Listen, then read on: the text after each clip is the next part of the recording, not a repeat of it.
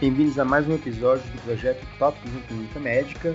Meu nome é Warley Silveira e hoje nosso tema será urgência hipertensiva, causa comum de procura pronto atendimento. Começamos essa discussão já com uma provocação no título. Seria essa uma situação realmente urgente? Antes de qualquer conclusão, vamos relembrar a definição de urgência hipertensiva. Trata-se de níveis pressóricos extremos, com sistólica acima de 180 ou diastólico maior ou igual a 120, não acompanhada por qualquer lesão de órgão-alvo, o que não significa dizer que o paciente esteja completamente assintomático, pois eventualmente o mesmo pode apresentar sintomas leves e inespecíficos, como cefaleia, por exemplo, sem, é claro, que haja outros sinais que corroborem lesão do sistema nervoso central, como vômitos em jato, déficit focal, etc. Mas então, como avaliar e abordar esses pacientes? Importante frisar que, diferente das emergências hipertensivas, esse é um tema com pouca evidência disponível para guiar a melhor conduta. Então, o primeiro passo é excluir a emergência hipertensiva, e isso se inicia pela busca de lesões de algum-alvo já na anamnese do exame físico. Dentre as várias lesões de alvo-alvo que compõem o grupo das emergências hipertensivas, estão a dissecção de aorta, infarto agudo do miocárdio, edema agudo de pulmão, acidente vascular encefálico, encefalopatia hipertensiva, injúria renal aguda sugerindo hipertensão acelerada maligna. E saber os sinais e sintomas de cada uma dessas emergências é essencial, mas infelizmente não é possível abordar cada um deles aqui neste episódio. Uma dúvida recorrente é se, para excluir lesão de órgão-alvo, seriam necessários exames complementares. Um estudo retrospectivo publicado no JAMA em 2016 sugere que exames complementares não influenciam muito na condução clínica, visto que os medos se mostraram alterados em um baixíssimo número de pacientes, cerca de 5%, sendo que apenas 2% deles cursaram com alguma lesão de órgão-alvo. Dentre os exames solicitados estão bioquímica básica, com função renal e íons, EAS, enzimas cardíacas, raio-x de tórax e tomografia de crânio. Essa é uma questão ainda bastante controversa e por isso a maioria das sociedades de hipertensão não se posicionam diretamente sobre o tema, com exceção do Colégio Americano de Médicos Emergencistas, que recomendam não solicitar exames laboratoriais de rotina para pacientes com urgência hipertensiva. Segundo, sempre buscar potenciais gatilhos para aquele descontrole tessório, seja estresse emocional, elevado consumo de sal bem demarcado, dor, uso de medicações simpático-miméticas ou drogas como cocaína, atentar para sinais de abstinência a álcool ou drogas como benzodiazepínicos, observar se há sinais que sugiram hipertensão secundária, se já é hipertenso, checar adesão aos antipertensivos. Quanto ao tratamento, níveis pressóricos extremos é motivo de muita angústia para pacientes, muitas vezes também para profissionais de saúde, preocupados com a potencial evolução para emergência hipertensiva. Não há evidências robustas que definem a melhor abordagem desses pacientes, mas o conjunto de estudos observacionais disponíveis sugerem que encaminhá-los rotineiramente ao pronto atendimento para redução da pressão arterial com drogas de ação rápida, mesmo que orais, parece ser mais um dos excessos da medicina, além de trazer consigo um importante potencial de dano, o que motivou um artigo a respeito na série Things We Do for No Reason, já velha conhecida dos nossos ouvintes. Mas vamos entender melhor essa discussão.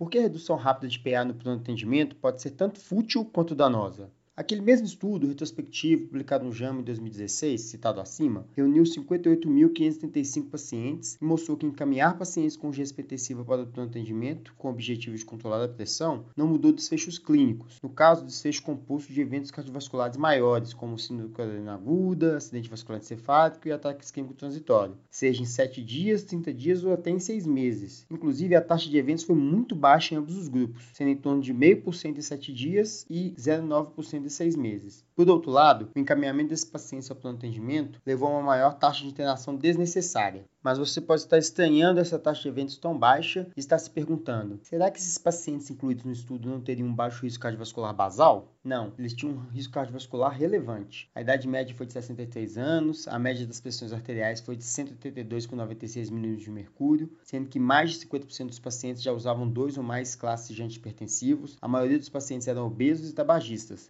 cerca de 40% dislipidêmicos, 25% de diabéticos e quase 20% tinham história de doença arterial coronariana. Mas e para pacientes com níveis pressóricos ainda mais extremos, com sistólico maior ou igual a 220 mm de mercúrio, será que esses dados continuam valendo? Esses pacientes foram de fato menos representados, mas os dados não foram diferentes dos demais, com uma baixíssima taxa de eventos cardiovasculares maiores de 7 dias, algo em torno de 0,2%.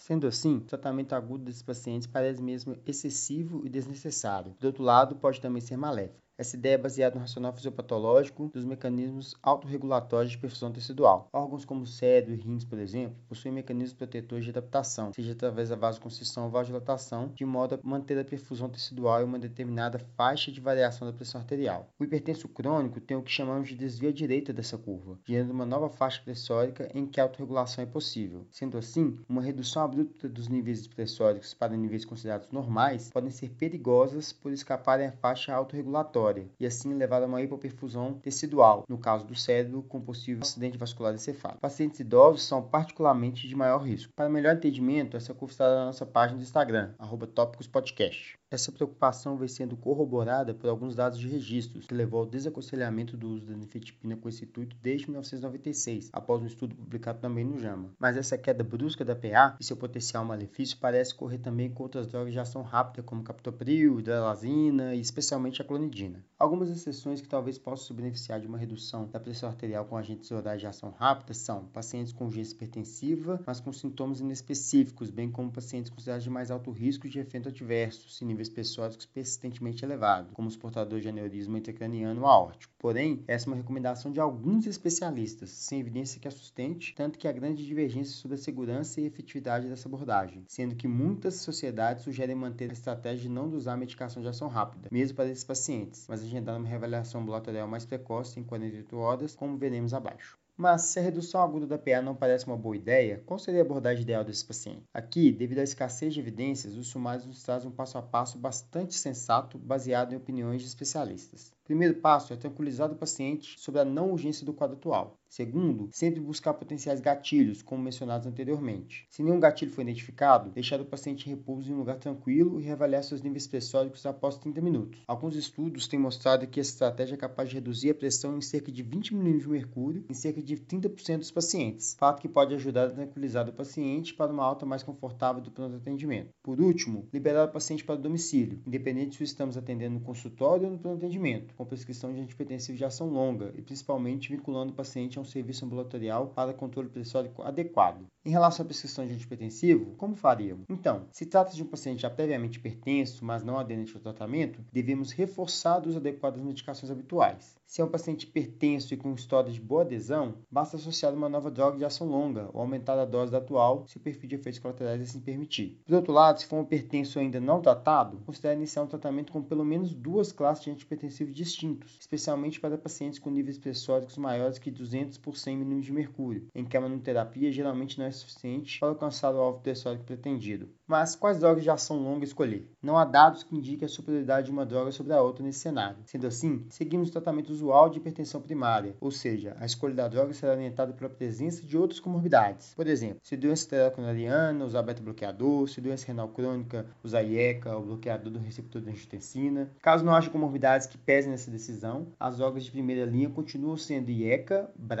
bloqueador de canal de cálcio, dihidropinidínicos como a alodipina e diurético tiazídico. Aqui vale lembrar do Accomplish Trial, em que pacientes de alto risco cardiovascular, tratados com associação de benazepril e amlodipina, tiveram a menor taxa de desfecho composto de morte cardiovascular e eventos cardiovasculares maiores, quando comparado à associação benazepril e hidroclorotiazida. Ainda não sabemos se trata de efeito de classe ou de droga específica, mas de todo modo serve como uma boa orientação. Quanto ao vínculo para segmento ambulatorial, talvez essa seja a intervenção mais relevante que podemos oferecer a esses pacientes por dois motivos. Primeiro, porque a urgência hipertensiva parece implicar em maior risco de evento cardiovascular em um ano, como indicado por um estudo observacional francês publicado em 2017. Segundo, pelo fato de esses pacientes apresentarem elevada taxa de readmissão hospitalar em 90 dias, por urgência hipertensiva, algo em torno de 40%. Assim, um segmento ambulatorial adequado poderia impactar tanto desfechos ruins a médio e longo prazo, quanto evitar novas idas desnecessárias ao pronto atendimento não há uma definição exata do tempo ideal até esse retorno ambulatorial. Em geral, sugere-se que ocorra em uma a duas semanas, sendo mais precoce, ou seja, em 48 horas, naqueles pacientes de maior risco mencionados acima, como os portadores de aneurisma cerebral ou aórtico.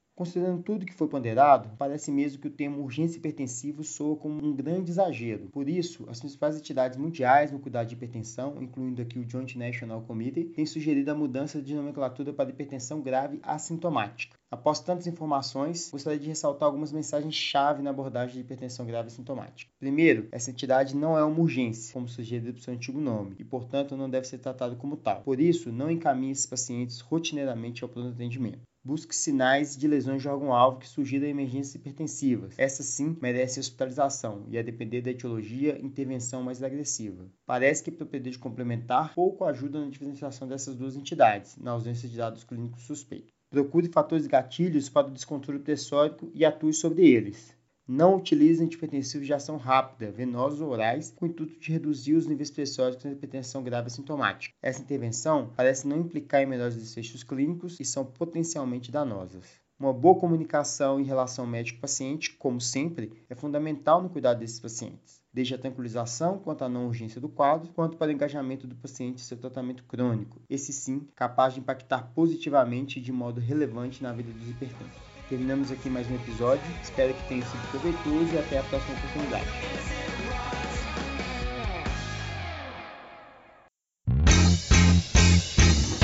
E você que está aí acompanhando Tópicos. Para não perder nenhum episódio, assine o nosso podcast no Spotify, Apple Podcasts SoundCloud ou seu agregador preferido. E toda semana você receberá um aviso de um novo episódio lançado. Aproveita e deixa também uma avaliação nossa por lá. O arroba Tópicos Podcast é o nosso canal de interação no Instagram, onde publicamos material extra, quiz para ajudar a consolidar as informações e você pode deixar seu comentário ou sugestão de temas. Lembrando que o podcast é uma ferramenta de orientação educacional e informação, não substituindo uma recomendação de saúde ou diretriz de condutas. Obrigado e até o próximo episódio.